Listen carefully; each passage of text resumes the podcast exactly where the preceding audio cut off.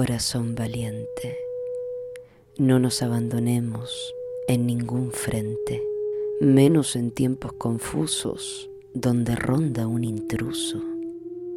Es que anda esparcido un veneno que no es nada risueño. Es rara la sensación, porque una entiende que el virus no miente.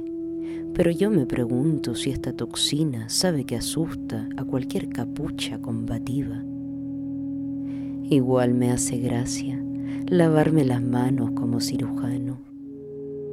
Ay, las manitos, parecen lapitas follándose el culito. Pero cariño, quédate en casa y tómate un tinto, porque todo va a cambiar y no a tu ritmo.